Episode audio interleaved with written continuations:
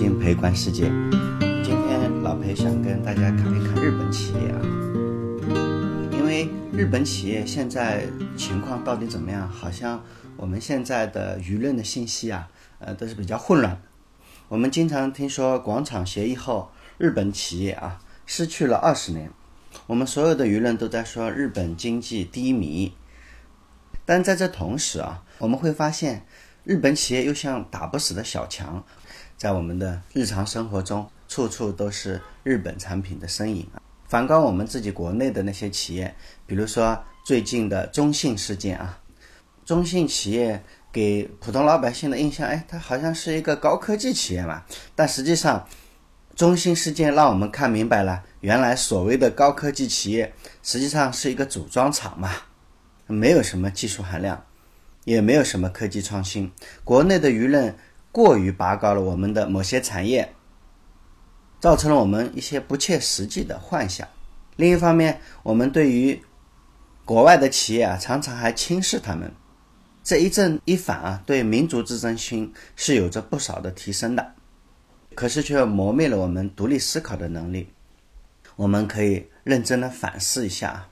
我们从我们的舆论中间经常可以看到，某些日资公司在中国纷纷关厂，用这样的一个论点来证明他们其实不行了。比如说尼康，还有日本的很多的家电企业，呃，现在不像二三十年前的时候啊，我们的家电几乎都是日本牌子的，松下、三洋啊、索尼啊。但是近几年中国的家电企业。迅速崛起，我们现在身边更多的家电产品啊，用的都是国产的。所以呢，我们推断，日本在整个家电行业全军覆没啊。另外呢，我们还从手机端经常看到这样的文章，说日本企业他们对自己的企业的管理制度不满，对薪酬不满。从这些信息中间，我们推断日本企业真的不行了。但是老裴要提醒大家的是啊。您必须知道这样一个基本的事实：中国的中小企业平均寿命啊，就是两点五年、两年半；中国的集团企业的平均寿命也就七到八年。可是欧美的企业平均寿命呃常常有达到四十多年，日本企业平均的寿命是五十八年。所以中国的企业跟欧美、跟日本的企业相比，差距还是蛮大的。日本有一家叫东京商工研究机构，他们的数据表示啊，全日本超过一百五十年历史的企业有两万一千六百六十六家，而在明年将有四千八百五十家将年满一百五十岁，到后年大后年，呃，又会增加七千五百六十八家年满一百五十周岁生日的企业啊。但是在中国呢，最古老的企业。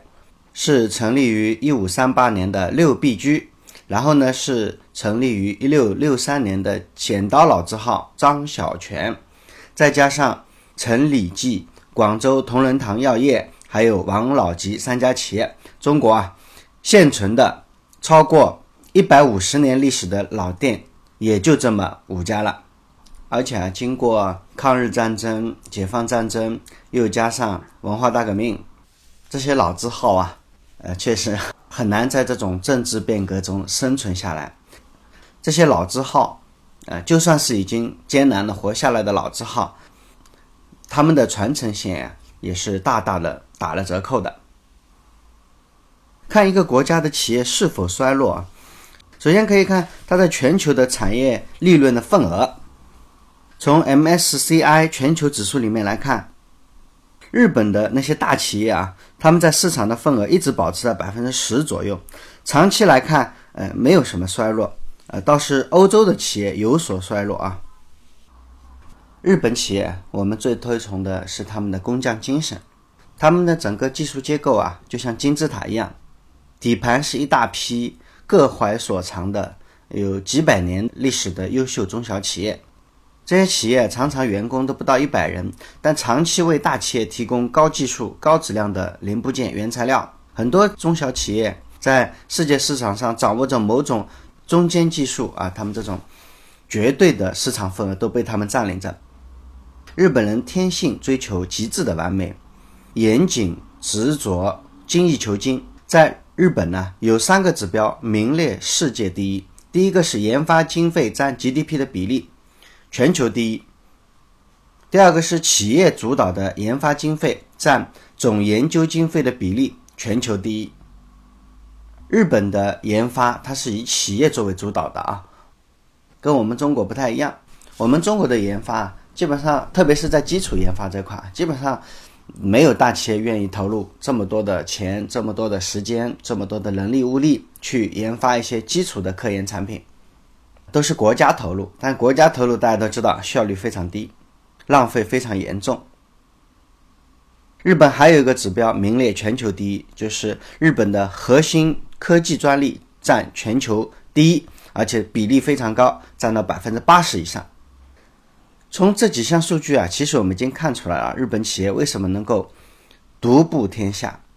经济啊，不是单纯的建建工厂嘛就能够高效运作的。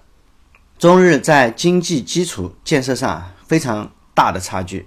日企啊，不只是表面的那些丰田呀、松下呀、索尼呀、佳能啊、日立呀，而是更多的国际市场上众多的隐形王者。就是您不见得知道它叫什么，但是他们很多的高技术的产品是由他们研发的，一个产品的核心部件是他们自己研发的。我们中国的企业像中芯科技这样的啊，它其实只是一个组装厂，就是把日本的核心部件拿过来，我们把它组装一下而已。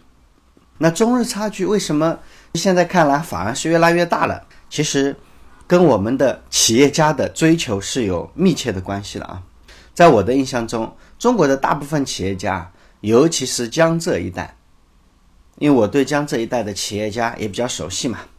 我们江浙一带的企业家其实有着赚钱的天赋，所以他们在主业上小有成就之后呢，常常立马啊开展多元化战略。比如说，大部分企业家有了点钱，就开始搞房地产啦。搞投资证券啦，好大喜功，急功近利啊！这个也是我们中国人的习惯的特点。而日本的企业家给人的印象啊，似乎他们对产品本身啊有更高的兴趣。老裴啊，曾经有一个日本朋友啊，叫田中桑田中，他呢在服装企业工作。他跟他说别的啊，他都无精打采的，但是一说起他的。工作啊，他立马就会手舞足蹈，两眼放光啊，似乎啊非常享受他的工作。塔纳卡桑说，呃，为什么要去做别的事情啊？一提起服装机械，他就立马滔滔不绝了。他说，呃，要研究这个服装机械已经很了不起了，嗯，哪有什么时间去研究别的东西啊？嗯，我老裴说，日本企业家他真的是在认真的做产品。而且乐不思蜀，乐在其中啊！而我们中国呢，我们的中国的企业其实并没有认真的做产品，他们只是赚钱而已嘛。我们来看一些全球著名的品牌，像任天堂啊、尼康啊、奔驰啊、丰田啊、麦当劳啊，他们好像都只做自己的领域，很少有对别的行业感兴趣的啊。而我们自己的企业，你想？联想啊，海尔啊，呃，这些企业啊，现在都在不停的多元化，特别是联想哈，我认为联想是现在最不务正业的一家高科技公司，它几乎没有什么高科技的研发的成果，他们的笔记本电脑、他们的计算机产品，呃，产量非常大，但是没有什么创新。中国的企业，您去我们中国的长三角看看啊，那些企业啊，常常都是。厂房那么破旧，设备那么简陋，实际上他们也经不起什么风吹雨打。虽然确实蛮赚钱的，但是他们的财富啊也是不可持续的，而且很少能够让同行尊敬他们。老裴有个朋友，他在做这个生意，就是把中国的企业家带到日本去进行考察，跟日本的企业家进行交流。他带中国企业家到日本去的时候。当地的企业家说了啊，你们现在的中国人太厉害了，你们的学习能力太强了，就像跑步一样，我们在前面跑，你们在后面追，你们追的速度越来越快，我们非常担心被你们追上啊，所以我们就不得不要进行创新。要创新呢，就必须加大投入，加大投入呢，必须要提高价格，这样呢，我们才能够在残酷的竞争中保持自己微弱的优势，我们才能生存。所以，我们也必须专注，我们必须创新，必须精益求精。哎，这也是你们逼的呀！我朋友带着中国的那批企业家在考察日本，跟日本的企业家交流的时候，听到的这段话啊。现场的中国企业家其实都觉得脸上火辣辣的，是吧？脸都不知道往哪搁。这段话好像是在表扬我们，呃，说我们适应能力很强，但实际上是在批评我们不懂得专注和创新嘛。说我们不务正业嘛，我们只会山寨，只会抄袭。连中信、连联想这种企业，难道不是这样吗？而且日本企业家他们内心深处啊，他们其实很骄傲，他们认为我们的技术水平和能力啊，根本不可能对日本形成威胁。